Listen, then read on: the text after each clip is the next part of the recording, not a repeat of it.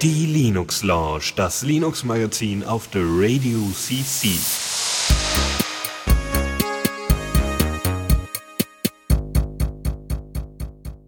Einen wunderschönen guten Abend hier zur Linux Lounge. Es ist äh, wieder zwei Wochen her, dass wir eine Sendung gemacht haben und äh, da wir jetzt äh, letztens schon einen Gast haben, haben wir heute auch wieder einen Gast und äh, heute ist der Deus bei mir. Hallo. Hallo. Ja, äh, du wirst uns heute unterhalten mit welcher Thematik? Äh, mit allem, was du so vorbereitet hast, natürlich. Unter anderem. Nein, ich hatte, ich hatte ein Kommando der Woche äh, entdeckt. Ja. Und ähm, naja, und eigentlich hattest du mich gebeten, einen Einspieler zu machen, und das habe ich nicht geschafft und deshalb ich, mache ich es jetzt live. Genau, dann machen wir gleich. We're doing also, it live. genau. Fuck it. We're doing it live. Sehr schön. Okay. Ja, äh, und äh, da du, ähm, ja genau, also du hättest dir die Arbeit eigentlich sparen können. Hättest zehn Minuten hättest du vielleicht gebraucht, um eine Mail zu schicken, was aufzunehmen und dann hätte ich das hier alleine machen müssen. Aber ich bin sehr, sehr froh, dass du heute da bist, denn ähm, wir haben wieder mal viele Themen und das ist immer blöd, wenn immer nur einer was sagt. Deswegen sollten wir auch gleich zur ersten. Ach nee, bevor wir zur ersten Rubrik kommen, habe ich hier noch äh, von, äh, von einem unserer Zuhörer Corvus Schwarzfeder auf Diaspora ähm, Corvus schreibt, Hallo, im Sinne von Someone is wrong on the Internet kann ich mich nicht zurückhalten und musste ich auf eine Stelle in der letzten Linux, Linux Lounge zwei, äh, 210 hinweisen. Zum Ende hin sprachst du von OPACs. OPAC steht für Online Public Access Catalog und nicht für, spezielles, äh, für ein spezielles Bibliothekssystem. Es gibt natürlich unterschiedliche Bibliothekssysteme. In der Linux Lounge wurden ja auch schon mal Open Source Systeme vorgestellt, die auch aus mehr als dem Katalog mit dem enthaltenen Medien bestehen. OPACs stehen sozusagen gegenüber gegenüber geschlossenen Katalogen, zum Beispiel in Unternehmen. Aber über die Jahre haben sich natürlich bestimmte Dinge in der Gestaltung durchgesetzt, weshalb die Kataloge ähnlich aussehen, zum Beispiel in Bochum und Bielefeld. Es müssen ja auch immer die gleichen Daten wie Autor, Titel, ISBN, DOI und so weiter angezeigt werden. Ich hoffe, dass ich dir nicht auf den Keks gegangen bin und stehe natürlich für weitere Fragen zur Verfügung. Übrigens finde ich es super Leistung, die du regelmäßig als Moderator machst. Schönen Gruß, Schwarzfeder. Naja, also was das Vorlesen angeht, das üben wir dann nochmal. Aber äh, ja, vielen Dank ähm, für, diese, für diese Berichtigung. Also OPAC sind keine Bibliothekssysteme, wie wir das in der letzten Sendung dann äh, ähm, gesagt haben, äh, oder ich es in dem Fall gesagt habe, ähm, sondern sie stehen für Online Public Access Catalog und sind halt der Gegenpart zu geschlossenen Katalogsystemen System in Unternehmen. Ja, das ist einfach nur die Aussage. Übrigens, wir sind offen. Ihr könnt da reingucken, but äh, ihr könnt nicht einfach alle irgendwas ausleihen. Aber reingucken dürft ihr, was wir denn alles im Angebot haben. Beziehungsweise bei uns in der äh, Universitätsbibliothek äh, kann quasi jeder ab 18 ausleihen. Das ist total geil. Ja, also wenn du irgendwie Schüler bist und dich irgendwie schon von Anfang an immer für Co. interessiert hast, keinen Bock hast, aber alte Bücher irgendwie äh, ähm, zu kaufen, dann gehst du in die Bib und holst dir dafür, glaube ich, Fünfmal im Monat, fünfmal im Jahr holst du da deine Bücher raus, die du halt brauchst, äh, wenn du solche speziellen Sachen gerade aus der Universität brauchst. Ja. Und äh, die Altersbeschränkung, weil ihr da jugendgefährdendes Zeugs habt, oder? Mm, ja, das ist dann noch mal ein bisschen komplizierter, aber wir haben noch mal spezielle äh, Bereiche, also wir haben noch mal Bereichsbibliotheken, so wie ja. äh, Geschichte und Co. Und gerade in den Geschichtsbibliotheken hast du halt so, naja, auch Mein Kampf und, und andere mhm. heftige Sachen, die äh, wirklich problematisch wären, in Anführungszeichen. Ja, ich glaube, Mein Kampf ist jetzt nicht altersbeschränkt, aber nee. klar, wenn du, also zumindest musst du halt drauf achten, ne? Also wenn du, wenn du Jugendliche reinlässt, musst du halt Jugendschutz machen. Und wenn du die einfach komplett ausschließt, dann, dann hast du gar keinen Ärger damit. Ne? Ja, nächstes Jahr, soweit ich das richtig mitbekommen habe, wird ja mein Kampf sowieso veröffentlicht, weil das Urheberrecht abgelaufen ist, das derzeit äh, Bayern hält. Und mhm. Bayern hat deswegen, dadurch, dass sie das Urheberrecht haben, haben sie gesagt, das werden wir einfach nicht veröffentlichen. Und wenn das Urheberrecht aber dann äh, flöten geht, dann war's das mit äh, wir verbieten das jetzt. Ja, also das Einzige, was man auch irgendwie, glaube ich, machen könnte, wäre irgendwie das Ding auf einen Index zu stellen. Aber also Wikipedia so schreibt, ist. dass, dass äh, Adolf Hitler äh, 1945 gestorben sei, im April. Das heißt, es müsste schon gemeinfrei sein. Ja, aber es geht dann, glaube ich, nochmal um, um Angehörige. Also keine Ahnung. Es, Macht ja Sinn, so der ist ja quasi bei der Kapitulation verstorben, genau. Ja. Ja. Na, erbärmliche Kapitulation, aber gut. So, äh, ja, also diesbezüglich Urheberrecht und Co. und äh, offene Bibliotheken einfach mal nutzen. Also die Altersbeschränkung ist auch einfach, ne, man glaubt halt, dass die Leute dann verantwortungsvoll damit umgehen und äh, gerade weil es auch wirklich äh, teilweise Raritäten sind, ähm, weiß ich nicht, Sachen aus der Frankfurter Schule oder noch ältere Sachen von Max Weber oder so, so Soziologen und so. Das ist, mhm. ähm, naja, die Dinge kannst zwar nachdrucken, aber ich glaube, es gibt auch einige interessante Marx-Bände, die halt nicht zur öffentlichen Verfügung stehen. Aber wie gesagt, damit einfach Leute da rumlaufen können. Ja. Ah, also es macht, also es macht, ach so, die Altersbeschränkung, ja, aber es macht bestimmt Sinn, weil so in normalen Bibliotheken, also Stadt- und Staatsbibliotheken und so, kriegst du halt ganz viel, ja, Bildungszeug einfach nicht, ne? Kriegst ja. du zwar. Gerade so hochtrabendes Zeug wie Foucault ja, oder so. Genau. Also du kriegst meistens irgendwie so also in, genau, in Staatsbibliotheken ist auch schön, ja. Aber schön. Ja, ich habe hier halt eine Landesbibliothek vor der Haustür. Ah, wunderbar. Übrigens, das äh, ist auch ganz witzig. Und das ähm, Staatsarchiv daneben. Das ist, hatte alles nichts mit der Linux-Laune zu tun. Das ist wahrscheinlich auch viel interessanter als ja. das. Nein, nein, nein, nein. nein. Äh, aber äh, tatsächlich ähm, habe ich jetzt halt ein Seminar über Stadtentwicklung. Und da meinte unser Prof, ähm, es ist allein davon schon abhängig, ob ein Kind oder äh, überhaupt eine Person sich mehr mit Bildung auseinandersetzt, wenn Bildung direkt vor der Haustür zu, zur Verfügung steht. Also ich meine, du mhm. hättest da jetzt gute Karten, äh, wenn du jetzt auch in dem Umfeld da groß geworden wärst, ähm, direkt dann eben mal gegenüber in die Landesbibliothek zu rennen und dort ja. dann Zeug zu holen, theoretisch. Bin ich aber nicht, deshalb nee. bin ich ungebildet geblieben. naja, naja, naja, das, äh, nee. Ähm, so, also hier. Äh, wir haben noch, äh, genau, jetzt kommen wir aber wirklich mal sagen, also erstmal vielen Dank, Corvus, äh, für die ähm, für die Mail und wie gesagt, wenn es ist schön, dass wir so in letzter Zeit immer mal wieder Mails reinkamen und so, total toll. Äh, nicht zu vergessen, eure Mails werden erhört, werden eigentlich sofort, nachdem sie angekommen sind, ähm, äh, direkt bei uns hier reingepackt. Ähm, wenn es dann um Kritik oder so geht. Und solange, sagen wir mal, im Moment kann man das alles noch handeln, solange es dann so über fünf werden, dann sortieren wir natürlich nach und nach aus. Aber das ist jetzt, glaube ich, bisher noch nicht passiert. Deswegen fangen wir dann mal mit der ersten Rubrik an. Neues aus dem Repo. So, dann haben wir nur eine Kleinigkeit. Naja, was eher der Vorbereitungszeit geschuldet ist als allem anderen. Und zwar Netrunner ähm, ist ein, eine Distro, die sich äh, speziell auf KDE ausgelegt hat. Und wir haben schon mal ein bisschen darüber berichtet, dass Netrunner die Hauptdistro von Blue Systems ist. Und Blue Systems sind diejenigen, die Kubuntu vor kurzem übernommen haben. Naja, vor kurzem, ich glaube, es ist auch schon wieder ein, zwei Jahre her. Und äh, keiner weiß genau, was die Firma da so wirklich betreibt oder so. ja, keiner kennt die so wirklich, aber die haben das einfach übernommen. Und äh, Netrunner ist basierend auf Manjaro, was das Besondere ist, und eben äh, äh, besonders äh, auf KDE grundsätzlich ausgelegt. Benutzt jetzt in der neuen Version auch äh, KDE Framework 5, heißt Qt 5 und äh, natürlich dementsprechend, also ist natürlich ein bisschen anders strukturiert als sonstige KDE äh. Also es gibt ähm, so Kubuntu und so weiter, die sind wieder anders strukturiert oder die KDE-Version von äh, Linux Mint, die sind anders strukturiert, also anders vom Aufbau her, weil KDE ist ja sehr anpassbar als jetzt Netrunner. Netrunner besteht in erster Linie nicht aus einer durchgezogenen unteren Taskleiste, sondern einer sehr breiten, also sehr hohen Taskleiste, die aber äh, von links nach rechts, also von äh, link, links als auch rechts ein wenig Platz hat. Und deswegen ist das, wirkt das wie so eine Mischung aus einem Dock und einer Taskleiste, weil da natürlich mhm. trotzdem weiterhin alle Informationen drin sind. Dann Menü und so weiter kennen wir alles, optisch ganz hübsch. Dann gibt es ähm, Muon, ein Software Center, womit man dann eben also Muon Discover, womit man dann eben grafisch Pakete installieren kann, was ja unter Manjaro auch ähm, nicht immer so trivial ist, ähm, beziehungsweise unter Manjaro gerade, ähm, unter Arch aber nicht mehr, worauf ja Manjaro basiert. Und äh, ja, ansonsten gibt es eine große, eine große Sammlung an Wallpapers, wer unbedingt darauf steht. Ja, steht hier in dem Beitrag im Vergleich zu, zu Fedora 23, wo wohl nicht so viele Wallpaper drin sind. Yay. Ähm, ich habe äh, letztens schon, letztens noch mehrfach zusammen mit einem äh, ähm, anderen Laboranten bei uns im Hackerspace äh, habe ich mich mit denen äh, kurz äh, geschlossen und wir haben mal ein paar Mal Ubuntu installiert, weil es nicht immer funktioniert hatte. Und äh, er wollte immer die Wallpapers haben von den vorherigen Versionen und hat dann einfach mal alle installiert. Das sah aus, ey. Aber es, ja, es sind echt Wobei ich dabei. meine, dass äh, das KDE auch so ein ähm, ja, so dynamische Wallpaper hat, von wegen, dass er einfach alle halbe Stunde den Neues von Flickr runterlädt. Mhm. Und äh, ja, insofern. Also wenn dann wenig dabei sind, dann schaltest du einfach das ein und dann lädt er dir immer runter. Genau. genau. Äh, wir kommen ja. übrigens gleich noch zu Wallpapern, die sich regelmäßig wechseln. Ja, super Teaser.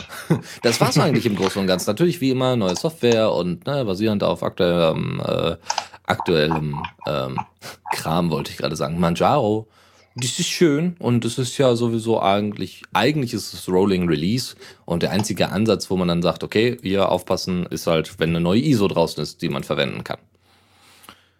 Was jetzt der Fall war.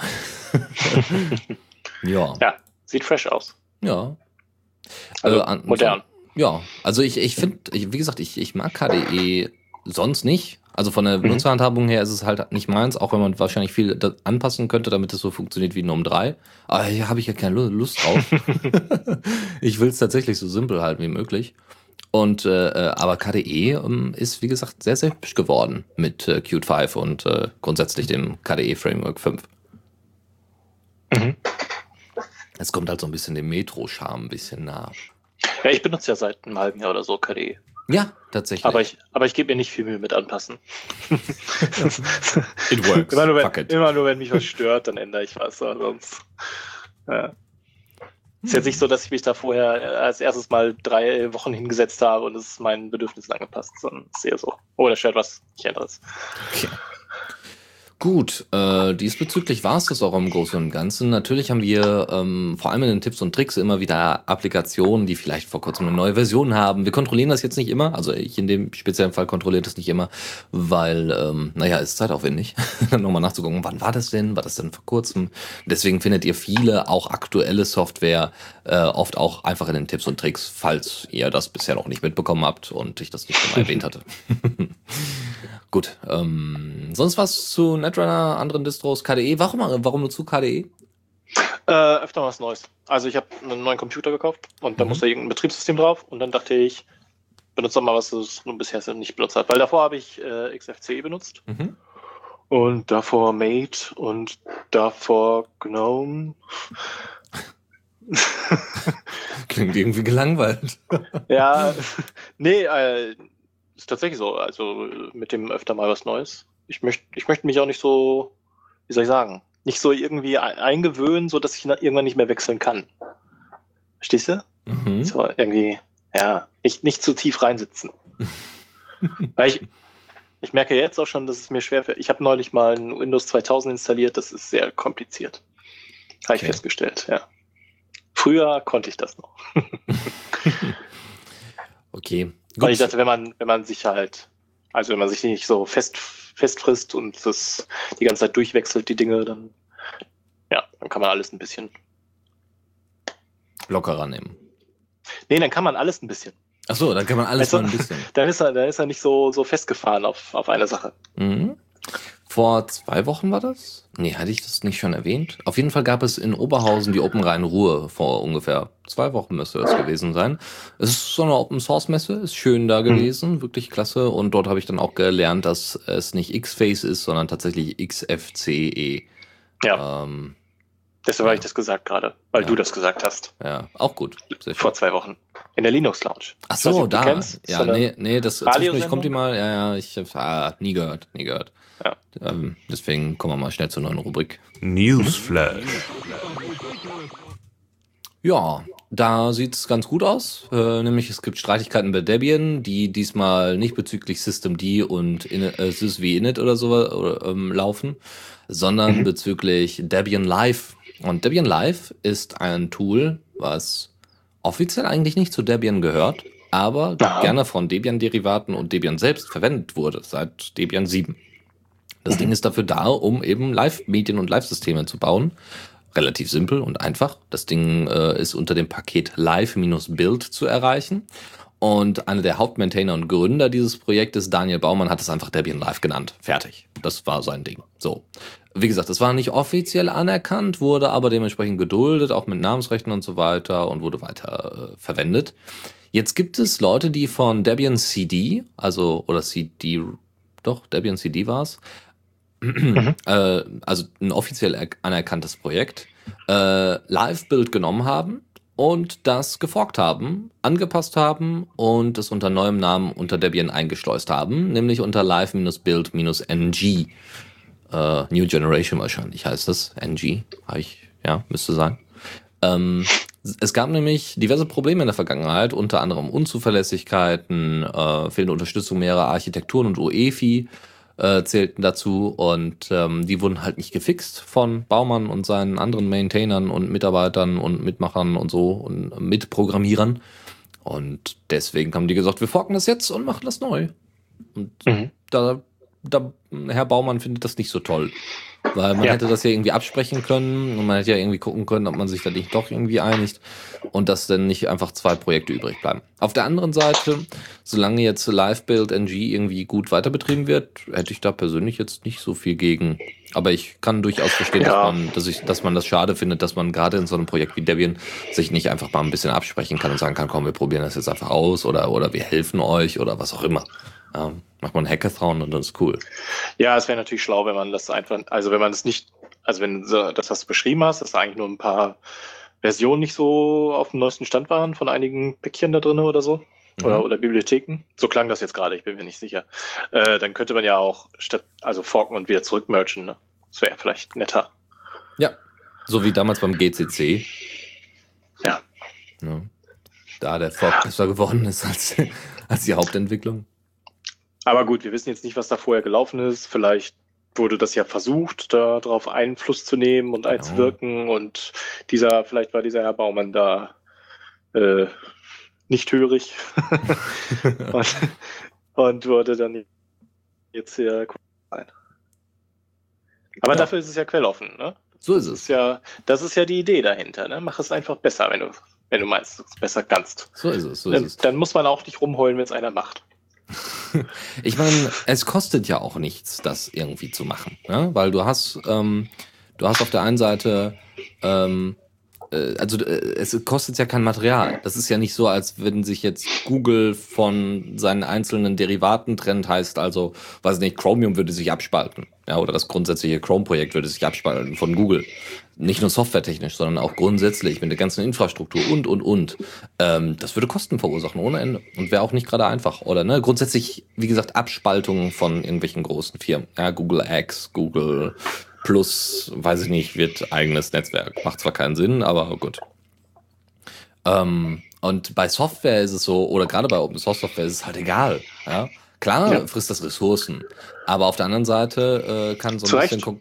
Genau. Zu Recht. Es, es, es schafft halt auch Stabilität genau. äh, fürs System. Also es gibt immer so, also Entschuldigung, das Abschweifen. Mhm, bitte. Aber äh, es gibt ja immer wieder so Stimmen, die sagen, dass im, im Linux-Umfeld sich mal mehr Kräfte konzentrieren sollten und man sollte mal zusammen an einem Strang ziehen und ein Projekt verfolgen und so weiter und so fort. Äh, weil es halt 3000 Distributionen gibt und muss es die wirklich alle geben? Ne? Oder mhm. wird nicht zwei reichen? Und das ist ja das Coole. Also das, das beste Beispiel für sowas war bisher äh, Alex Qt, beziehungsweise LXDE, beziehungsweise Razer Qt. Ähm, die haben ja sich einfach zusammengepackt. Ja, also LXDE hatte genügend Entwickler, wollten zu Qt wechseln, kannten sich aber mit Qt nicht aus. Razer Qt hatte kaum Entwickler, kannte sich aber mit Qt gut aus und hätte aber gerne Hilfe benötigt. Also hat man beide Projekte zusammen gemacht, hatten beide nämlich dasselbe Ziel, eine relativ einfache Qt-Implementation als Desktop-Environment anzubieten und haben gesagt, okay, dann machen wir halt LXQt und fertig. Und da hat man dann gesehen, dass sowas auch wieder funktioniert. Also Projekte, die normalerweise vorher miteinander nicht viel zu tun hatten, kommen auf einmal zusammen und entwickeln dann äh, coole Software miteinander. Also das geht, aber es muss halt wirklich da so eine Art Common Sense geben. So, weiter geht's. Wenn auch da bist, Deus. Deus? Okay, na gut. Äh, und zwar hat die ISS ist gewechselt äh, von Windows zu Linux. We migrated key functions from Windows to Linux because we needed an operating system that was stable and re reliable, one that would give us in-house control. So if we needed to patch, adjust or adapt, we could. Ähm, das ist die offizielle Aussage ähm, von Chuvala, Keith Chuvala, ähm, der der United Space Alliance angehört, also der Na und NASA ähm, also hier Vertragspartner ist. Und die haben gesagt, ja, komm, wir, wir packen jetzt, nein, Deus, ich höre dich nicht. Dann äh, packen wir jetzt halt den kompletten Support vor allem für Linux raus. Äh, hat funktioniert wohl, hat natürlich gehapert, aber die Linux Foundation hat dabei wohl geholfen bei diesem Umstieg. Und ich muss sagen, ich, ich finde es sehr, sehr schön zu sehen, dass ähm, gerade es im Bereich auch so Forschung und so weiter immer mehr zum Einsatz von Linux-Software kommt. Ähm, eben aus dem Grund, ähm, dass es besonders anpassbar ist und äh, ja, äh, eben auf die Bedürfnisse anpassbar ist. Und das ist bei Windows halt nicht der Fall. Und wenn da mal ein Bug auftaucht, dann muss man das Ganze neu patchen und Kram und kann selber dann nicht deine eigenen Leute dran lassen. Das ist natürlich ein bisschen schade. Gerade so Embedded Systems oder so, da sollte man natürlich Linux dann verwenden im besten Fall. Nun gut, gehen wir weiter. Äh, das war es eigentlich im Großen und Ganzen. Es äh, gibt dann noch mal ein paar Details in dem Beitrag, den ihr euch gerne angucken könnt. Ähm, und äh, ja, also das gilt übrigens nicht nur für Desktop-Rechner, ne, sondern es gilt grundsätzlich für Software, die irgendwie läuft. Und ähm, they had a heavy Debian Linux deployment, but also various versions of RHEL, also Red Hat Enterprise Linux und CentOS. Because our training is flexible to a variety of distributions, we are able to address all those different environments in a single training session. No other training organization can provide that. Das ist natürlich äh, ziemlich cool. Ne? Also erstmal wird dann ein bisschen ausgetestet, welche Distro passt denn am besten, was kann man dann am besten verwenden und eben weil man so flexibel auch mit der Auswahl der, der Distributionen ausgegangen ist, äh, umgegangen ist, äh, konnte jeder so das für sich raussuchen, was ihm am besten gefiel oder das, was am besten für den jeweiligen Fall passte. Äh, von der Nutzerhandhabung auch. Sehr schön. Gut. Ähm, andere Geschichte, und damit kommen wir zu ähm, zuletzt. Warte mal, was ist das aus dem Themengebiet? Äh, genau, wir haben noch eine Kleinigkeit und zwar Kronos. Die Kronos Group ist ja ein Zusammenschluss von mehreren Unternehmen unter anderem, die sich für den Einsatz von auf, äh, offenen ähm, so, gehen wir mal rein. So, hallo Deus. Ähm, hallo. Für die offene Implementation von erstens äh, Webtreibern oder Webschnittstellen, also gar nicht Webtreibern, quasi äh, äh, Grafiktreibern und Grafikschnittstellen einsetzt. Und es gibt es halt auch nochmal für para, wie heißt es nochmal, parallele, genau, für paralleles Pro, äh, Programm, für parallele Programmierung äh, für OpenCL. Ich bin mir nicht ganz sicher, weil ich mich mit parallelen Programmierungen und genauen in, ähm, genauen äh, Strukturen, äh, was diese Schnittstellen angeht und was OpenGL und OpenCL angeht. Übrigens heißt es ja bald Vulkan, ähm, also äh, OpenGL. Äh, mhm. Jetzt haben sie, wie gesagt, eine neue Version von OpenCL 2.1 rausgebracht, die eben dieses para heterogene, parallele Programmierung möglich macht. Ja, und dementsprechend direkt, glaube ich, auf, also Schnittstellen für die Prozessorarchitektur bietet, die man zu, zugreifen kann, weil eben Grafikprozessoren, wenn mich nicht alles täuscht, ja, gerade diese, dieses, ähm, dieses parallele, äh, dieses parallele Verarbeiten wohl sehr gut können oder dafür eigentlich ausgelegt sind. Ja, die sind also quasi immer an, immer auf 100 Prozent. Stimmt nicht ganz, aber Und deswegen soll das am besten ausgenutzt werden. Deswegen wurden auch zum, zum Bitcoin-Mine äh, äh, dementsprechend vor allem Grafikkarten verwendet, weil die das gut drauf hatten. Ja, früher mal, ne? Ja, Neti darf mich da übrigens gerne äh, textlich korrigieren, entweder im Chat oder, oder Mumble, der sich damit deutlich besser auskennt als ich. Ähm, mit, mit OpenCL? Mit, nein, ja, grundsätzlich mit äh, solchen Grafikschnittstellen äh, und, und Prozessorarchitekturen. So. Da bin ich kein Experte für. Hardware hat mich nie interessiert, außer wenn man, äh, wenn man Spiel Außer auf deiner Xbox. Also. Ja, nee, wenn man Spiel hat.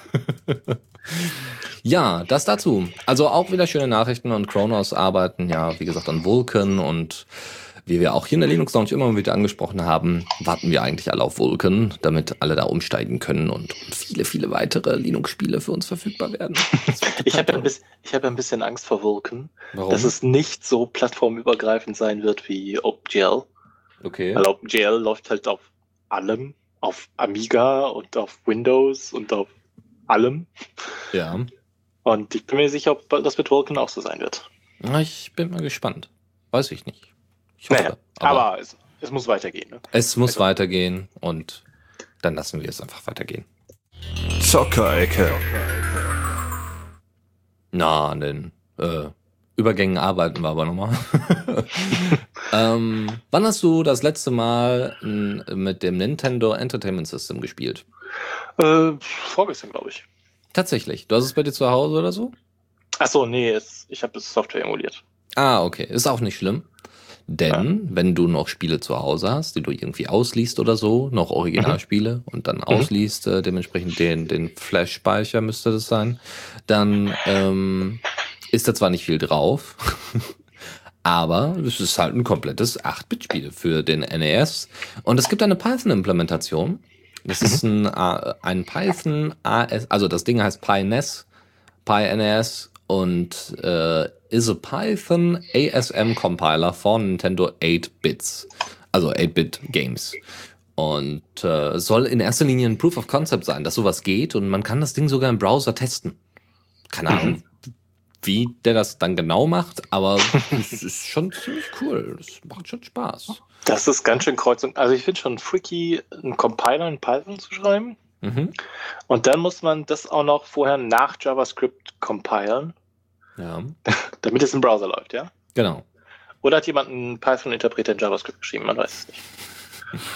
Nee, Interpreter ist es nicht. Wie gesagt, Compiler im Moment. Ja. Ja.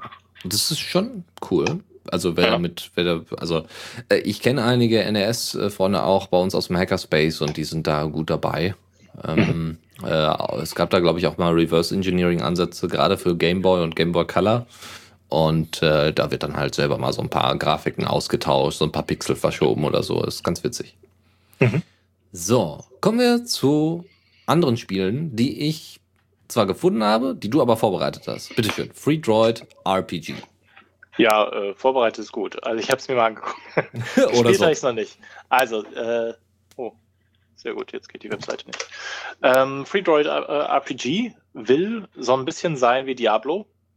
Äh, ist aber mehr so ein Zukunftsszenario, in dem die äh, Roboter die Weltherrschaft an sich reißen wollen und du bist Tux. Ja. Und versuchst dich gegen diese Roboter zu wehren. Ja. Wie gesagt, so ein bisschen Diablo-Style. Das heißt, du kannst mit Nahkampf und Fernkampf und gegen die kämpfen. So mit draufklicken. Mhm. Ja, und das Ganze unter GPL 2. 2. Ja, GPL 2. Ist also auch nicht ganz neu jetzt. Also gestern rausgekommen oder so. Mhm. Ja. Ähm, ich glaube, plattformübergreifend, habe ich jetzt gar nicht nachgeguckt. Äh, runs on Linux, Mac OS X, Sharp, Zeros and even that strange Windows wannabe of an operating system. Sehr schön. Man weiß schon da, in welche Richtung die Leute da gehen. Ja, aber es, läuft, aber es läuft auf Windows. Sehr cool. Ähm, und das, oh, hier steht, es ist ein Klon des äh, Spiels Paradroid, was es mal für den Commodore 64 gab. Mhm. Deshalb sieht das auch nicht ganz so modern aus. Ah, okay. Okay. Und äh, ja, warum nicht? Also, wer da äh, RPG-Fans können da mal reingucken. Also, wenn es denn gut ja, ist. Also, also optisch erinnert es so ein bisschen an also so isometrische Ansicht ist klar, ne? Also es erinnert so ein bisschen an, an Warcraft 2, würde ich sagen. Mhm. Von, der, von der Grafik her. Auch niedlich. Und das mit dem Tux. Das mit dem Tux und äh, bösen Killerrobotern. Sehr schön. Okay, weiter geht's. Also muss ich auch fortfahren, ja? Ja. Nav. Na, Naev. Ja. Äh, ich weiß gar nicht, was, hat das auch eine lange Bedeutung? Ich glaube nicht. Ähm, ja, habe ich jetzt auch nur so kurz drüber geguckt. Ist, glaube ich, so ein bisschen angelehnt an die X-Reihe. Also im Weltraum herumfliegen und äh, Waren handeln und vielleicht kann man auch noch auf Leute schießen. Das habe ich jetzt gar nicht nachgelesen. Äh, Nichts Falsches behaupten, ne? Ähm, doch, doch, hier steht was von Combat Game. Okay, nur zweidimensional. Mhm. Mhm. Hm. Es sei inspiriert von Escape Velocity. Mhm. Oder Velocity. Wahrscheinlich eher. Ja. Das kenne ich aber nicht. Ich auch nicht. Das war mal ein Spiel für macOS und später für Windows. Das war vor meiner Zeit und vor meinem Vor, vor meiner Benutzung von macOS. so. Hm. Von 1996. Eieiei. So. Da, also 1996 erschien Escape Velocity und äh, Nav, weiß ich nicht, wann es erschien. Äh, weiß ich nicht. Oh, und, da war ich drei Jahre alt. Eieiei. Ja, immerhin. Naja. Immerhin. So, ja, okay. Okay. 2D. Warum nicht? Mhm. Andere Sache, die auch 2D ist, ist äh, The Mana World oder abgekürzt TMW. Und das ist ein 2D Open Source MMORPG. Massively Multiplayer Online Role-Playing Game. Und ähm, ist natürlich in der Entwicklung, wie immer. Das kann man mhm. sogar über Steam sich reintun. Das ist auch schön. Es gibt ein eigenes Subreddit und so. Es ist wirklich hübsch. Und ist optisch jetzt naja, das ist halt 2D, ne? Was willst du erwarten? Also es sollen immer mal wieder Grafiken irgendwie neu gebaut werden. Aber ich muss sagen, es sieht so ein bisschen aus wie Habbo. Habbo. ja, falls, äh, falls du das noch kennst, das ist ähm, nee. so ein, äh, ja, weiß ich nicht, gerade so, gerade so weiterführende, also Sekundarstufe, ähm, für viele Kinder und Jugendliche war das irgendwie so ein Treffpunkt, wo man halt so sein Figürchen, seinen Avatar fertig machen konnte. Und es erinnerte so ein bisschen daran. Ja, also du bist dann halt so durch Städte rumgelaufen, hast irgendwie deine Räume eingerichtet, deinen Avatar gepflegt, dich mit Leuten unterhalten in so einem Chat. Du konntest halt deine Figuren reden sehen mit anderen Figuren, die mhm. hinter denen auch Personen steckten. Und so ein bisschen erinnert das einen daran. Ja, weil also die, die, weil die Grafik ist jetzt auch nicht besonders toll Sie ja. ist ganz hübsch. Und ähm, ich kann mir vorstellen, dass das durchaus Spaß macht, da äh, mit zu hantieren. Vielleicht sollte ich das mal ausprobieren. Einfach mal zum Spaß. Ich habe mal ein anderes äh, MMO gespielt, mit, das auch quelloffen war und auch mit ähnlicher Grafik. Mhm. Es hieß Stand Hall. Mhm. In JavaScript geschrieben. Ah, ja, ja, ja. Äh, ja, es sah dem eigentlich sehr ähnlich. Aber es ist ein anderes. Bin ich sehr sicher, dass es anders ist. Okay. Ja, äh, wer das schon mal gespielt hat, kann ja gerne nochmal. Oder wer, wer, all, wer irgendwelche Spiele besonders toll findet oder mal ähm, präsentieren möchte oder jetzt einfach mal ein paar Spiele hier gehört hat und die mal ausprobiert hat, der darf natürlich gerne hier entweder einen Audiokommentar zusenden, uns eine Mail schicken oder das nächste Mal in der Sendung dabei sein, weil die Zockerecke ist eigentlich immer gut prall gefüllt und wenn unter euch irgendwie ein paar Zocker äh, ihr Unwesen treiben, dann kommt doch einfach mal mit in die Sendung, so wie Deus jetzt gerade. okay. Ja, dann, dann spreche ich mal über Magica 2. Genau. Das ist, glaube ich, jetzt mal proprietär. Im Gegensatz zu den Titeln davor alle. Mhm. Alle frei, glaube ich. Ja. Also Magica 2 ist proprietär, ist ein äh, Echtzeitstrategiespiel. Nee, einen Moment, Entschuldigung, ich bin um eine Zeile verrutscht. Ein Coop-Action-Adventure nennt es sich selbst. Uh. Basierend auf nordischer Mythologie. Und man spielt mit bis zu vier Spielern gegen äh, ja, Monster. Schreibt Pro, nee, Polino schreibt gegen Unholde jeglicher Art. Und, und äh, man spielt, wie gesagt, Magier und kann dann so äh, Zauber sprechen, indem man verschiedene Elemente kombiniert. Also irgendwie Erde und Feuer oder Feuer und Wasser oder irgendwie sowas. Und damit kann man verschiedene Effekte erzielen. Also, Entschuldigung, natürlich nicht nur zwei, sondern also prolinux.de gibt als Beispiel Feuer, Feuer, Stein, Feuer, Feuer beschwört einen Flammenteppich. Uh. So, also man kombiniert die Elemente und kann damit magische Effekte hervorrufen, um Monster zu verkloppen. Yeah, also quasi Alchemie oder Chemie für Fortgeschrittene. Für Linux da, ja. Ja, genau. In dem Fall für Linux. Weil es eben für Linux vor kurzem erst veröffentlicht worden ist. Das ist die eigentliche genau. News. Ja, also es äh, gab es wohl vorher schon für andere Betriebssysteme, die hier nicht erwähnt sind. Mhm. Kostet 15 Euro, steht hier. Sehr schön. Und jetzt kommen wir zu, zu dem Spiel, wo du in der Zeit verrückt warst. Wie, du hörst mich nicht, das ist ja doof. Äh, Deus meinte nämlich vorhin, ähm, äh, ja. Kann mir vielleicht der Chat verraten, ob er mich hört oder Dennis oder niemanden? So, ich sage mal kurz, dass ich ihn höre. Ich weiß jetzt auch nicht, ob ich Dennis gerade dazwischen rede. Dann ja, du tu, tust du, aber ist ja nicht schlimm. Wir können dich ja mal kurz hier in Live-Zuhören schicken. Zack. Es ist ja alles möglich. Hier, neueste Technik. Opala, jetzt hätte ich mich beinahe verschoben. Hm. Hm, komisch. Da bin ich wohl schon wieder weg. Ja. Gut. Ah, oder ich bin weg. Naja, gut. Äh, back to topic. Und zwar geht's in die Richtung, äh, genau, Real-Time Strategy. Da waren wir. Hallo, hallo Deus. Hallo. Real-Time Strategy, das wolltest du uns erzählen. Das wollte ich vorhin mal erzählen, ja. Du warst jetzt eine ganze Weile weg gerade. Mhm. Ja, ich weiß. Ich, ich frage mal in den Chat, ob man uns wieder hört. Ja, ja, ja, ja. Also ich höre dich, alles gut. Erzähl mal ruhig weiter. Ja, das sagst du so. Ja. Ja. okay, ja, ich glaube mit dem äh, Magic, wie heißt es? Magica waren wir auch durch. Genau. Äh, Worm Sun, also Worm wie Würm. Ich ja. Weiß nicht, wie Drachen. Y. Also ist ja, ist ja ein, ein, ein altes Wort für, für Drachen. Und Sonne. Ähm, ist auch für Linux erschienen. Ich habe gerade die, was war das? Zeile verloren. Ja, Real-Time Strategy. Es gibt wohl irgendwie Menschen und Zwerge und Elfen. Mhm. Also es ist ein bisschen von Mythologie beeinflusst, aber auch von Historie und Fiktion. Und äh, Gaming on Linux schreibt, dass jeder, jede Rasse, jede, jedes Volk einen anderen Planeten bewohnt. Ja. Aber ich habe mir das Video dazu angeguckt, das sieht eigentlich halt aus wie so, ja, wie halt Real-Time Strategy. So. Ja, grafisch irgendwie hübsch oder? Nee, oder? nee ist eher, eher pixelig, eher ein bisschen oldschool. Oh je. Na gut. Und das gehört, ach so, ist ja auch ein Class Classics, also ist, ähm, oder zumindest inspired by the Classics, wie es im Titel heißt, von Gaming on, vom Gaming on Linux Beitrag. Und mhm. ist jetzt für SteamOS ähm, oder Linux veröffentlicht worden.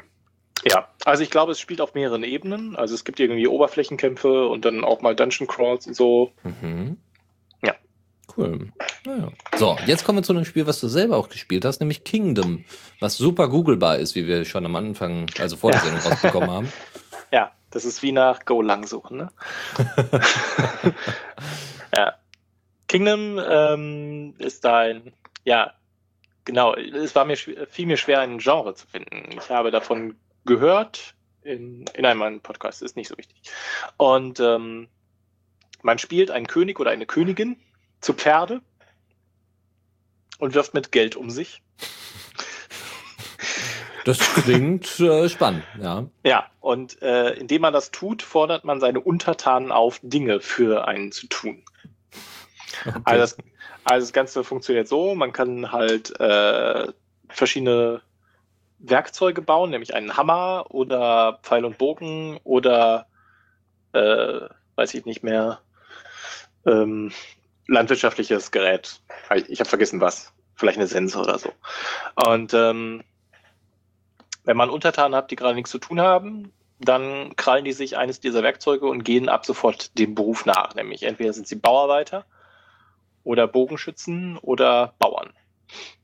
Und äh, Bauern generieren Geld, Bogenschützen halten die Feinde ab und Bauarbeiter bauen deine Gebäude, die du dann auch wiederum in Auftrag gibst, dem du Geld dafür ausgibst. Okay. So, und jede Nacht kommen so komische, böseartige Kreaturen und greifen dich an.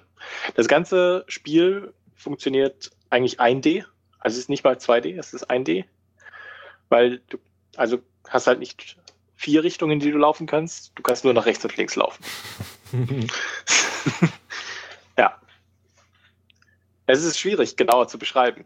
Also okay. was, was faktisch passiert ist, dass du dein Königreich aufbaust, beginnst irgendwie mit so einem, mit einem Lagerfeuer und zwei Typen, von denen du dann einen, einen zum Bauarbeiter und den anderen zum Archer machst, weil der muss jetzt erstmal ein paar Hasen schießen, womit du auch schon mal Geld verdienst und später und dann in der ersten Nacht musst du halt auch die Bösewichte erschießen. und da musst du halt zusehen, dass du bis wieder Nacht wird äh, dann am nächsten Tag irgendwie Geld verdienst, damit du die ersten Verteidigungsmaßnahmen aufbauen kannst und so weiter. Ah. Du musst das Mikrofon ausmachen, wenn du gähnst. Opala. Nein, ich habe nicht gegähnt. ja. Und wie gesagt, du steuerst es ausschließlich damit, wie du das Geld ausgibst, was du hast. Mhm. Was übrigens bildhübsch äh, animiert ist. Also du hast nicht nur, also die, das Geld, finde ich toll. weil du hast, du hast nicht irgendwie so ein schnöden Counter irgendwie so, wo steht hier Gold 322, sondern du hast so einen Geldsäckel oben links eingeblendet. Ja. Und wenn du irgendwie Geld aufsammelst in deinem Spiel, dann fällt es von oben in diesen Geldsäckel. Und wenn der voll ist, dann läuft er auch einfach über. und wenn und, und wenn du aber stillhältst in dem Moment, dann läuft er wahrscheinlich nicht über, weil dann noch eine Münze obendrauf liegen bleiben kann auf dem Berg. Sehr süß. So Kleinigkeiten, die echt niedlich sein können, die einem dann am Spiel besonders gefallen, weil sich Leute ein bisschen mehr Gedanken gemacht hat, wie das. Ja. Oder dann tatsächlich stehen bleibst, um die Münze einzusammeln, statt nur drüber zu laufen, weil sie dann nicht drüber hinwegfällt. Mhm. Obwohl ich festgestellt habe, im späteren Spielverlauf, also es ist die einzige Ressource, ja. Geld ist die einzige Ressource, die es gibt. Ja. Und äh, später ist es halt so, ja, du hast immer genug. Mit einem totaler Überfluss. Am Anfang ist es schwer, aber so, wenn man erstmal eine Stunde gespielt hat. Erinnert mich an den Kapitalismus.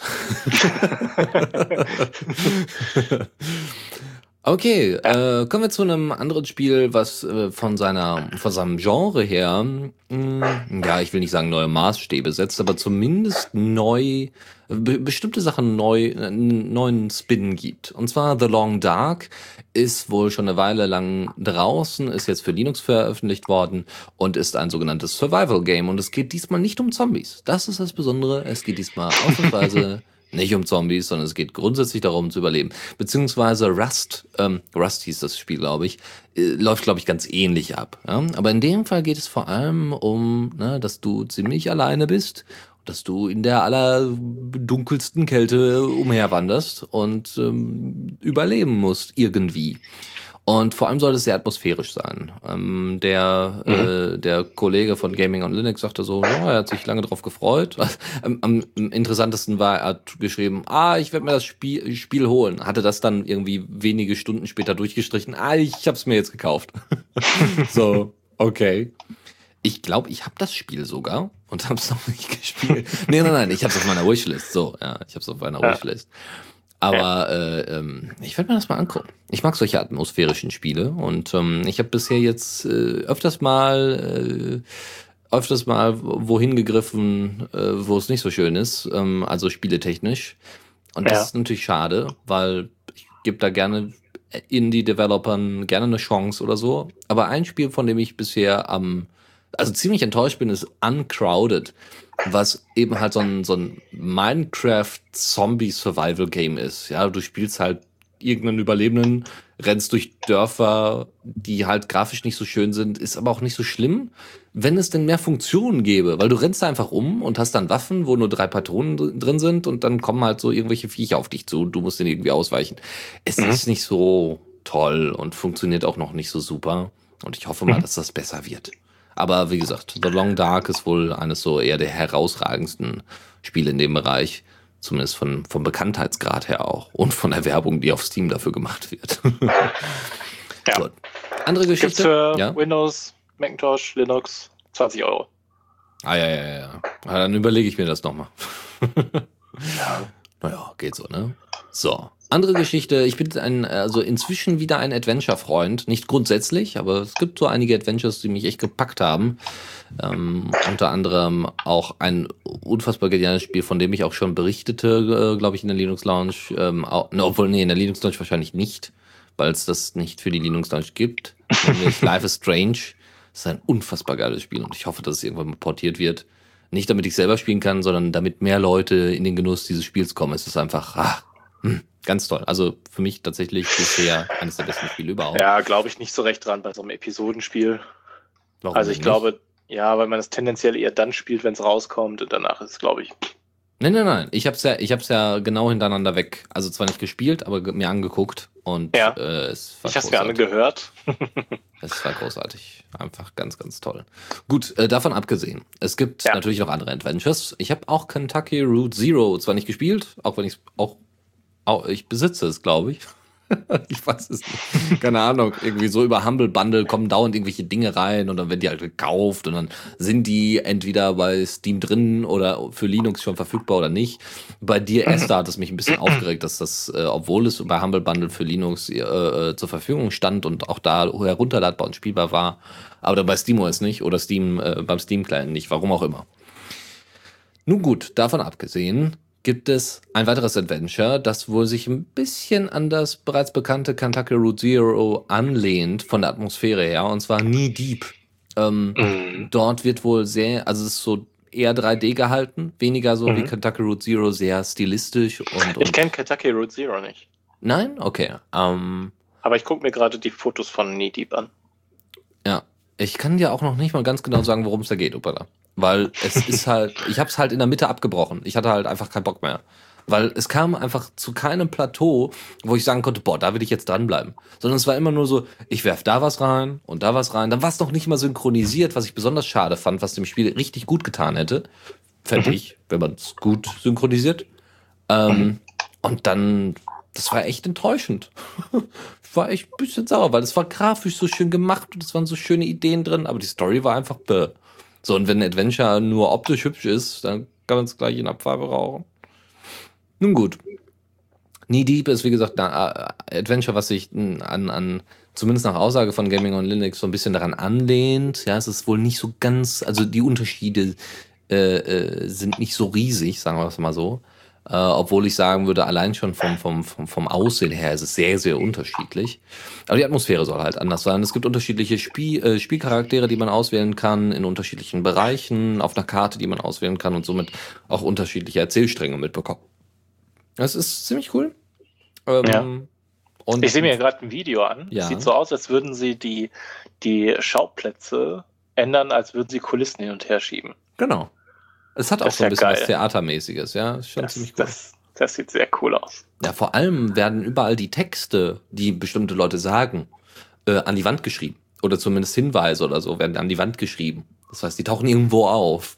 Und das ist schon ganz hübsch. Das, das erinnert tatsächlich so ein bisschen an Kentucky Route Zero, weil auch da die Übergänge zwischen den einzelnen äh, Spielwelten oder sagen wir mal, wie soll man sagen, Scenes äh, mhm. sehr, sehr cool war. Also das, äh, das hat mich sehr beeindruckt. War wahnsinnig aufwendig wahrscheinlich, nicht nur so einen Übergang zu machen. Es war großartig, muss man echt sagen. Also da hatte ich großen Respekt vor, weil du hattest, du bist in ein Haus reingekommen und dann ist die, bist du, äh, äh du hast deine Figur durch das Haus gesteuert, bist, also beziehungsweise bist durch die Tür rein und dann ist das Haus dir auf einmal entgegengekommen als Spieler und du konntest halt durch das Fenster bis quasi eine, eine sehr schöne Kamerafahrt, weil sich auch der Hintergrund dementsprechend verändert und angepasst hat, bist mit einer Kamerafahrt durch dieses Haus, in dieses Haus und konntest dir dann auch nur äh, äh, quasi nur an einigen Ecken wurde dann angedeutet, dass du innerhalb des Hauses bist. Das heißt, es gab keine Rückwand oder so.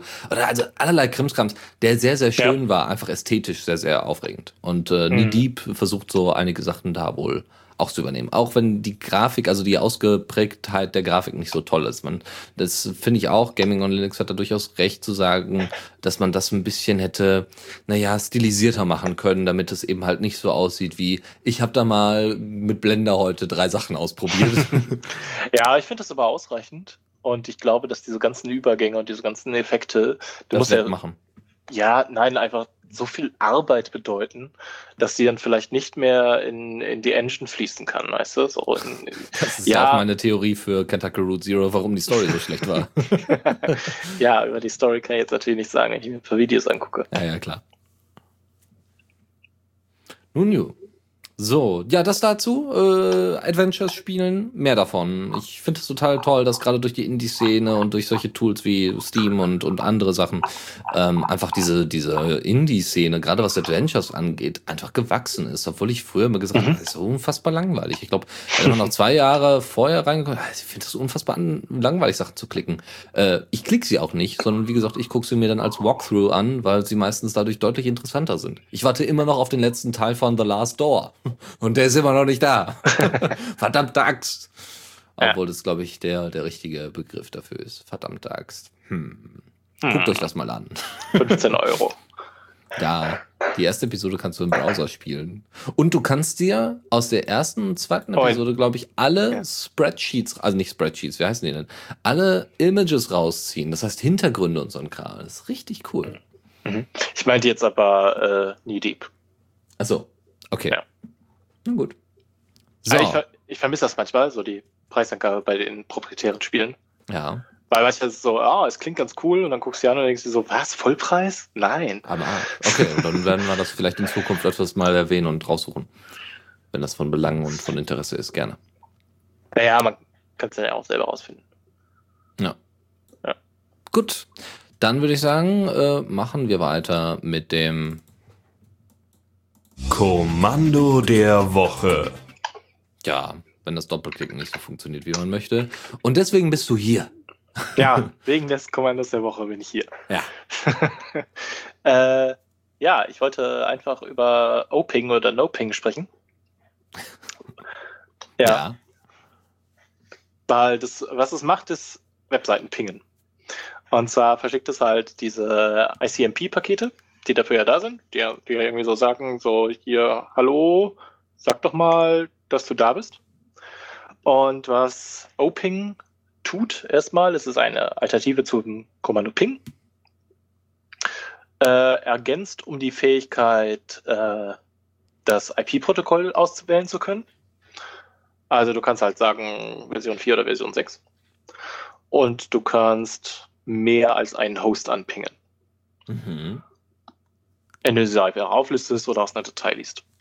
Mhm. Und ähm, ja, das macht O-Ping. Ich habe leider vergessen, wofür das O nochmal steht, aber naja, okay. Und davon gibt es scheinbar eine N-Curses-Version. Also N-Curses ist ja diese Bibliothek, die auf der Kommandozeile ein bisschen Grafiken macht. So ja. ein bisschen bunte Zeichen und ja. Und ähm, ja, NoPing benutzt also, macht also O-Ping in grafisch und das macht eine, eine Zeile quasi für, für jeden Host, den du anpingst, auf der dann steht, äh, auf der dann dargestellt wird als so eine Art äh, Graph, also äh, verschieden hohe Balken, wie lang die Antwortzeiten waren. Ja. Die, auch noch, die auch noch einfärbt. Also wenn der, also er macht einen ganz kleinen Balken in grün, wenn der Ping sehr gut ist, wenn er unter, weiß ich nicht, vier Millisekunden ist oder so. Und der macht ihn etwas größer, wenn man noch grün, wenn er unter 20 Millisekunden ist und dann wird er langsam gelb und dann orange und dann rot und es wird ein blaues Ausrufezeichen, wenn er nicht erreichbar ist, also wenn er Timeout hat. Mhm. Ja. Und so zeichnet er halt auf deiner Kommandozeile einfach so eine, eine, ein Balkendiagramm, was dir sagt, zu, mh, zu welchem Zeitpunkt ein Host wie gut erreichbar war. Und als, äh, als Anwendungsbeispiel habe ich mir überlegt, könnte man ganz gut, wenn man so eine, so eine Farm hat von ein Platinencomputern, also Raspberry Pis oder Orange Pis oder Banana Pis oder Qubit Boards oder Panda, wie heißt das? Ich weiß nicht mehr. Panda Board, glaube ich. Mhm. Äh, und die alle mal gleichzeitig neu startet, indem man einmal die, die Steckdosenleiste wieder einstöpselt, ähm, könnte man mit so einem Tool schön grafisch sehen, wann die nacheinander aufplöppen und gebootet sind und ihre Netzwerkadapter angeschmissen haben. Oder man könnte das gleiche machen, wenn man auf einem Rechner viele virtuelle Maschinen hat und die gleichzeitig hochfährt. Oder ja, also einfach so für Monitoring-Belange ist das, glaube ich, eine coole Sache. Denke auch. Hm, Gibt es da noch so irgendwelche Zusatzfunktionen eigentlich? Weiß ich nicht. Ja. Versenden, also, wenn Ping komplett weg oder so? Äh, nee, das wüsste ich jetzt nicht. Das müsstest du dann selber skripten. Mhm. Aber das könntest du ja im Prinzip auch mit Ping machen. Das stimmt, ja. Statt mit O-Ping. Ja, was halt ja, optisch vor allem hübsch ist. Mal eben gucken, ob noch alle Server da sind. Und wie ja. schnell.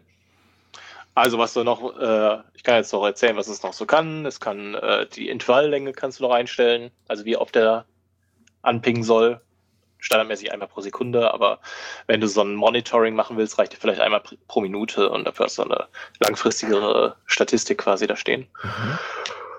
Äh, du kannst die TTL einstellen, die Time to Live, also über wie viele Stationen der Ping gehen darf, über wie viele Router. Ja. Äh, was geht noch? Du kannst auch bestimmen, über welchen Netzwerkadapter du das machen willst. Also wenn du mehrere, also wenn du WLAN-Stick hast, also WLAN und LAN, dann kannst du halt sagen, welchen Adapter er benutzen soll. Ja. ja. Und Quality of Service Bit kann man setzen und Dinge.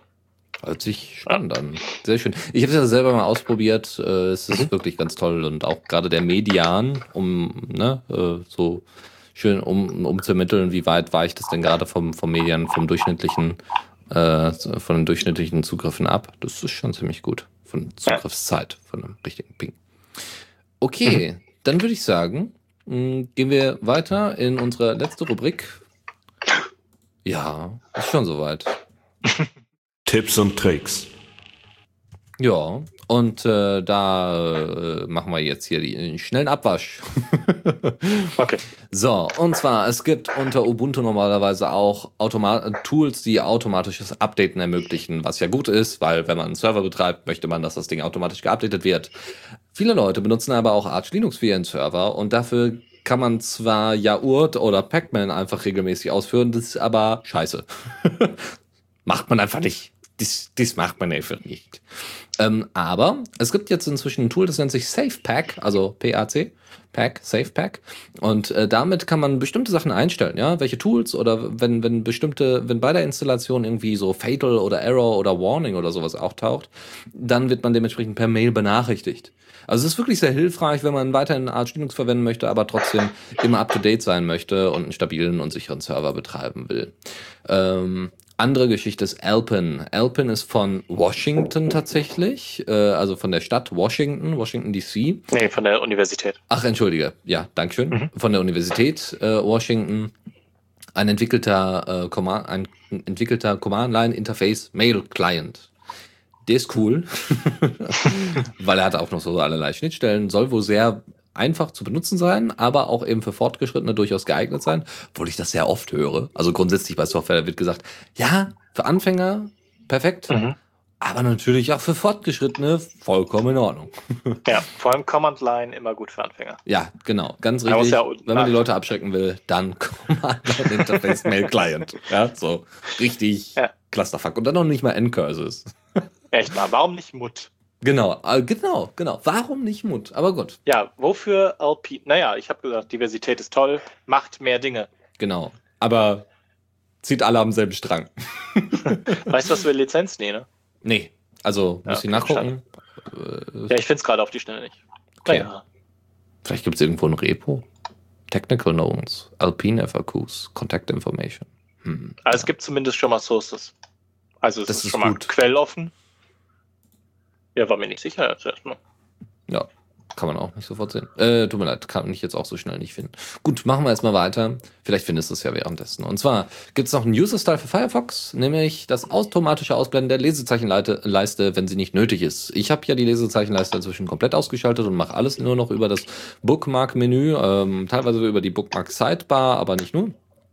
Und äh, naja, also ist, äh, ist auch schön weil man will ja trotzdem relativ schnell auf gewisse Sachen, also gewisse Standardsachen will man vielleicht etwas, etwas schneller zugreifen, die OwnCloud, äh, Geraspora, äh, Tiny Tiny RSS und so viele, viele andere Dinge. Ähm, da ist vielleicht ganz hilfreich, dass einige Sachen darüber auswählbar sind. Und äh, deswegen gibt es da, wie gesagt, ein kleines User-Style für, für Grease Monkey. Mhm. Alpine ist äh, Apache License. Ah, auch sehr schön. Gut. So, weiter geht's. Und zwar, wenn du Diaspora-Meldungen auf einem Cinnamon anzeigen lassen möchtest, was machst du da? Äh, ich habe es eigentlich immer als Tab offen. ich auch. also, also Diaspora, Diaspora ist für mich pinned.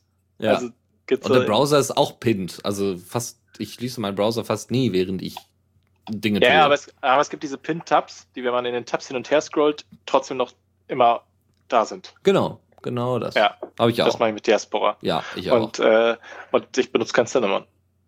Ja, ich auch nicht. Aber ja. für die Leute, die keinen Browser so, verwenden, grundsätzlich auf ihrem System, genau, aber Cinnamon verwenden und unbedingt wissen wollen, weil sie die ganze Zeit ihren Desktop sehen müssten dafür, für dieses Ding tatsächlich, für dieses Feature, dann können sie sich ein Desklet installieren, was genau dann die Meldungen von Diaspora anzeigt. Habt ihr also Weiß ich nicht. Habt ihr also so, ein Beispiel wäre tatsächlich, ihr habt mehrere Bildschirme und habt vielleicht einen Browser offen, wollt aber nicht die ganze Zeit Geraspora nebenbei laufen lassen und wollt halt nur darüber informiert werden, was gerade läuft oder wie viele äh, ähm, Notifications gerade da sind.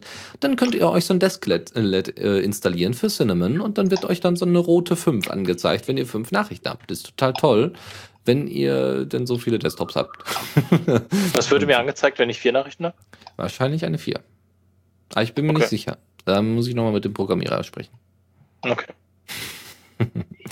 so, was haben wir für ein Problem unter Command Line Interface Mail Clients? Genau, wir können gar nicht auf unser CardDev-Archiv der OwnCloud zugreifen, um dementsprechend alle Kontakte einspeisen zu können.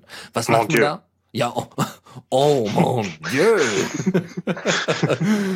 oh, da wird man gleich französisch. äh, es gibt ein Tool dafür, das nennt sich K-Hard. Ich, das mhm. heißt eigentlich Card, wird aber mit K und direkt danach ein H und dann. Ich glaube, es ist abgeleitet von H-Card. Ich denke. Nur ja. mit K davor. Naja, ja. gut. Äh, es ist, ist, ist toll, weil es kann halt auch mit MAT und noch mit einigen anderen Command Interface Clients interagieren und dementsprechend Vorschläge machen, welchen, äh, welches Adressbuch denn da du ausgelesen hast und welchen Adressaten du da denn eintragen möchtest. Das ist cool. Ja, das ist großartig. So möchte man das mhm. haben. Äh, wenn man denn über die Kommandozeile tatsächlich seinen Mail-Client betreiben möchte. Aber gut, es gibt Menschen, die haben viel Langeweile und dafür würde sich dann Alpin Linux und K-Hard Card gut eignen. Ja, und warum? Weil das aus irgendeinem Grund gehören Kalender und Adressen ja immer zusammen. Ich weiß nicht warum, aber es wird, ist ja immer eins. äh, äh, äh, es gibt auch K-Hal. Also ah, Kal ja. für Kalender. Sehr gut. Console-based Kalender. Ja, ich weiß, warum die zusammengehören. Weil es gibt immer einen Kalender für die Geburtstage der Adressaten? Ja, keine Ahnung. Also scheinbar gehören Kalender und Mail-Client auch irgendwie zusammen, aus irgendeinem Grund. Für mich nicht. Also ich habe das immer getrennt. Aber irgendwie ist es immer so, ja, in meinem Mail-Client muss es auch ein Kalender geben. Ich weiß nicht, Leute wollen das so. Ja, ich nicht. Ich, also ich habe es zwar auch in meinem Mail-Client, aber ich habe das ja immer normalerweise dann also ich habe auch äh, Gnome Calendar oder California, die ich auch mhm. separat mhm. von meinem Mail-Client nutzen kann, die aber mhm. immer auf die äh, selben Schnittstellen zugreifen. Also ich habe das jetzt gerade gemacht, dass ich beim Mail-Client auch einen Kalender habe. Ja. Und am Desktop und am Mobiltelefon und so Sehr fort. Gut. Sehr gut. Wie es sich gehört. So, so ja. Weiter geht's. Und zwar, nachdem wir jetzt Adressaten rausgesucht haben, wollen wir natürlich auch noch unsere Bookmarks organisieren. Und das macht man natürlich auch in der Kommandozeile. ne? Nicht im Browser, nein, nein, hier Command-Interface.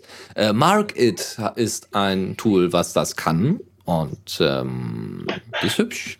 Also ausreichend. Es ist in Python 3 geschrieben, hat eine GPL3-License, verwendet SQLite-Datenbank.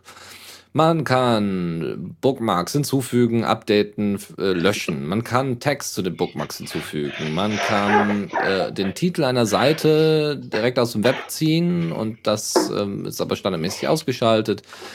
Man kann nach äh, Keywords suchen innerhalb der Bookmark-Liste und noch mehrere Optionen bei dieser Suche festlegen und noch so viel mehr. Und natürlich ist es Open Source und kostenlos. Es hat sehr, sehr wenige Abhängigkeiten. Ähm, hat natürlich eine wunderbare Manpage, die immer nötig ist. Äh, es gibt so viel Zeug. Refresh all Bookmarks online. Also das auch noch. Es ist ganz großartig. Man kann auch Bookmarks löschen. Wow. Naja, jeder muss halt mit seinen wow. leben. Also es ist großartig. Ja, sehr schön. Sehr schön. Sehr schön. Bitte nutzen. Macht, scheint, scheint Spaß zu machen. Selbst auf der Kommandozeile. Man glaubt es kaum. Gut. Kommen wir zu anderen Dingen. Und jetzt kommen wir nämlich zurück zum Random Wallpaper of the Week. Oder so. Vielleicht wird das eine neue Rubrik bei der Linux Lounge. Suchen wir uns einfach alte Pakete von alten Ubuntu-Releases, wo keiner mehr die Wallpapers kennt. Und sagen wir einfach, Gott, das müsst ihr jetzt installieren. Ähm, mhm. Oder ihr nehmt einfach ein paar Reddit-Bilder. Ähm, auf Reddit gibt es Earth Porn, Porn, Food Porn und noch allerlei anderen Kram, den man unbedingt als Hintergrund haben möchte. Mhm. Und dafür gibt es ein kleines Python-Tool, was das kann.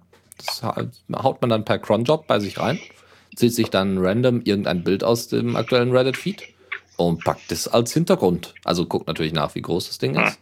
Und dann packt es das als Hintergrund, wenn man das unbedingt möchte.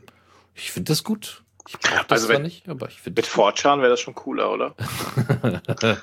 ja, vor allem auf einem Arbeitsrechner oder so. Wenn du so gerade ja. unterwegs bist, gerade Präsentation machst und dann plopp, ja, das äh, könnte richtig spaßig werden. ich habe ich hab gerade einen Bildschirmschoner installiert, der sich random äh, Bilder aus dem Internet runterlädt und als Collage.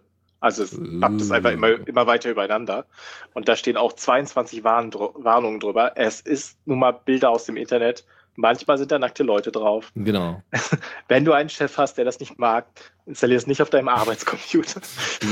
Beware of photos of the Internet. Also, from, from ja, the es Internet. Ist halt, Ja, es ist halt so, du weißt ja nicht, was kommt. Ne? Ja, das ich weiß auch nicht genau, wie es funktioniert. Also, Bei meinen Eltern habe ich also das etwas kindersicherer eingestellt. Die kriegen ja. einfach nur die vorhandenen auf dem System als Rotation. Ja, also jede, mhm. äh, ich glaube, alle 10 nur Sekunden Katz. oder so wechselt der Hintergrund und das sind einfach nur alles lokale Dinger und das ist alles nur Ubuntu-Zeugs und so ein Kram. Das ist kein Ding. Das ist ganz cool. Mhm. Gut. Weiter geht's. Partkeeper ist ein Lager- und Inventarmanager. Ja, Deus, wäre das was für dich? Lager und in, what the fuck? äh, nein, ich, ich stelle gerade fest, es ist eine Web-App. Ja, das ist korrekt. Äh, das passt mir nicht. Okay, du willst keine Web-App haben, damit du das nicht ja. so, also willst du das nicht über ein Smartphone regeln können? Ähm, ich habe noch nicht verstanden, was es macht. Im Endeffekt macht es so Lager- und Inventarmanagement.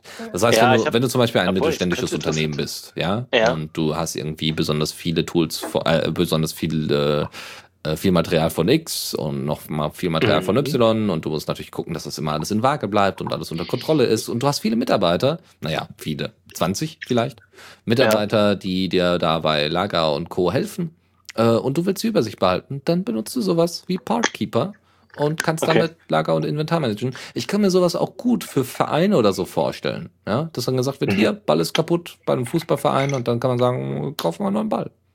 So. Das ist bestimmt auch was Cooles für einen Hackerspace. Kannst, also insbesondere, ja, aber das pflegt halt keiner, ne? Die ja. sind alle viel zu faul dafür, das pflegt halt keiner.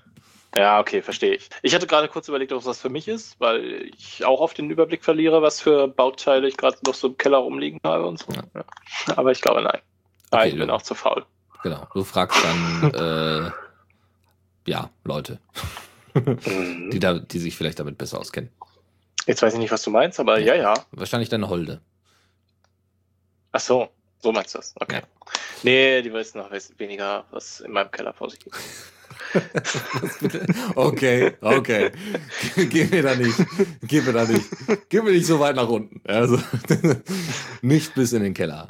Lass uns äh, noch über Videobearbeitung sprechen. Sofort, sofort. Es gibt auch ein ganz cooles Tool, äh, ganz cooles Feature da dran. Es gibt auch ausdruckbare Berichte. Also du kannst halt auch Internet ausdrucken oder dein digitales Lager ausdrucken, was du dann, wenn du dann der, wenn du zum Beispiel der Lagermanager bei, oder weiß ich nicht, wie heißt das? Lagerfachkraft, Lager, Lagerspezialist, irgendwie sowas. Wenn du der Typ bist. ja, zum Beispiel. Äh, wenn du der Typ bist, der das Lager ein- und ausräumt und du dann so ein Tool aufsetzt, damit das läuft, und dein Chef aber damit nicht klarkommt und dir das aber sehr viele Sachen vereinfacht, dann fuck it. Ja, dann druckst du ihm halt den Scheiß aus. Sagst hier, guck mal, das ist die Abrechnung von unserem Lager, wir brauchen mal mehr. Bestell mal. Ja. So, GPL 3 läuft. Ja, so, genau. Dann gibt's noch ein Video, äh, wo abgewegt worden ist zwischen äh, Caden Live und Flowblade. Da gehe ich jetzt nicht weiter drauf ein, das könnt ihr euch selber angucken. Ich benutze Caden Live seit über einem Jahr erfolgreich in meinem Nebenjob zum Videoschnitt und es funktioniert, wenn auch nicht besonders gut, aber es funktioniert. gut, dann greife ich an der Stelle jetzt rein, weil der Netty weist mich nachdrücklich darauf hin. Was? Ja, bitte. Das muss ich jetzt hier erst eintragen, ne? Dass heute Abend ja ferngesehen werden muss. Äh, weil in der ARD um ungefähr 11 Uhr abends vor. Citizen 4 ausgestrahlt wird. In, äh, in mit Deutsch konnte man im, ähm, in der Vorschau sehen. Ja ist vielleicht interessant, wenn man nicht so gut Fremdsprache kann. Weil ich glaube, es ist das erste Mal, dass es auf Nicht-Englisch irgendwo erscheint, oder? Ja, Free TV zumindest. Free TV. Ja. Ich weiß nicht, also ich glaube, eine deutsche Übersetzung gab es dann irgendwann mal, aber äh, ja. 23 Uhr, ne? Äh, ja. Das heißt, ihr könnt jetzt zwei Stunden Pause machen nach der Linux Lounge. könnt dann loslegen mit Citizen 4. Ja, ich dachte, das passt gut an diese Stelle. Ja, übrigens, ihr könnt es seit 18 Uhr schon in der Mediathek gucken. Ah, ja, ja, richtig. Das ist auch mal ein, auch mal ein schöner äh, Move sozusagen. Sehr gut. Ja, einfach so unterschwellig. Guckt mal, Überwachung, Open Source voll wichtig und so. Yeah. Weiter geht's. Wir haben noch äh, vier Link-Tipps. Ein Link-Tipp ist, wie man Tweets auf dem eigenen Webspace archivieren kann. Diese äh, vier Anleitungen, diese vier Link-Tipps sind, sind in erster Linie auf den Uberspace zugeschnitten, einem Hosting-Service, den ich ver persönlich verwende, der ganz gut läuft, ähm, wo ich jetzt aber nicht unbedingt Werbung für machen will, sondern es geht einfach nur darum, dass da bestimmte Voraussetzungen erfüllt sind, also erfüllt werden müssen, damit das Ding läuft. Äh, wenn ihr einfach mal grundsätzlich eine Übersicht über die Installation von Software äh, auf eurem eigenen Webspace oder Server haben wollt, ähm, klickt einfach auf die dementsprechenden Projekte, die in diesen Beiträgen, in diesen Installationsanleitungen auch verlinkt sind. Ähm, also wie man seine Tweets auf dem eigenen Webspace archiviert, weil ja automatisch die gelöscht werden und zumindest nicht mehr öffentlich geschaltet werden bei Twitter. Ähm, dann Link äh, und noch eine Alternative dazu, Archive My Tweets. Ähm, ja, dann einen anderen Link-Tipp ist, wie man Tracks installiert. Tracks ist äh, ein Tool, was äh, bei, äh, per Ruby on Rails funktioniert und das ist ein Tool, um Getting Things Done umzusetzen, eine Methode, um To-Dos abzuarbeiten. Äh, dann gibt es WebTrees. Äh, das ist ein Webtool für Stammbäume und wie man sie erstellt und in welchen Zusammenhängen und so. Ich, wie gesagt, ich habe da nicht so einen Spaß dran, aber es gibt Leute, die haben da Spaß dran. Und wir hatten auch schon mal ähm, so ein ähnliches Tool zum Thema Stammbaum und Ahnenforschung und so bei uns in der Linux Lounge. Das ist gar nicht mal lange her. Müsste ich mal wieder rauskramen, wann das war. Und äh, noch äh, der letzte Link-Tipp ist Invoice Plane. Das kennt ihr wahrscheinlich schon. Ich habe es immer mal wieder erwähnt. Ähm, hier nochmal zur Erwähnung. Ist, das ist eine Rechnungsverwaltung. Die ist ganz gut bedienbar. Scheint zumindest so. Und äh, ist vielleicht für den einen oder anderen selbstständigen Freelancer oder sowas was, was man einsetzen kann. Oder einfach mal, um die Übersicht über Rechnungen und bezahlte Rechnungen zu behalten. Gut, mhm. damit äh, würde ich sagen, beenden wir die Sendung. Vielen Dank, Deus, dass du heute da warst. Du warst eine erfrischende Alternative zu Stille. Oh, das, das hast du so lieb gesagt. Ja, aber jetzt kam es irgendwie doch, also so von der Bedeutung her war es doch irgendwie beleidigend, so irgendwie. Ja, ja, ja. So. Ich habe ich hab das auch so aufgefasst. Deus ist besser als Stille. Ja, ja aber er ist noch viel besser als Stille. Andre, nee, an, andere Leute. Oder so. Aber ich will keinen Streit vom Zaun brechen. Hm. hm. Naja, läuft, ähm, sagen wir. Sag mal, Dennis, ist in zwei Wochen Linux Launch. Na, das könnte sogar sein. sagt, der, sagt der Abspann das inzwischen? Nein. Nein. Okay, dann müssen wir es jetzt, jetzt sagen. In, ja. äh, in ungefähr zwei Wochen, also plus minus zwei Stunden, gibt es möglicherweise wieder Linux Launch. plus minus zwei Stunden? Ja. Wieso? Naja, eher minus. Also, ja, irgendwann zwischen 19 und 21 Uhr fängt es an, oder? Das stimmt, ja, meistens. Ja. Also in ungefähr 20 Uhr, ja. Ja, also in ungefähr 14 Tagen gibt es Linux Launch auf the Radio CC. Korrekt. Ja. Das ist großartig. De Deus, nochmal vielen, vielen Dank, dass du da warst. Und äh, ansonsten äh, hören wir uns, wie gesagt, in zwei Wochen. Und bis die Tage. Ciao, ciao. Tschüss.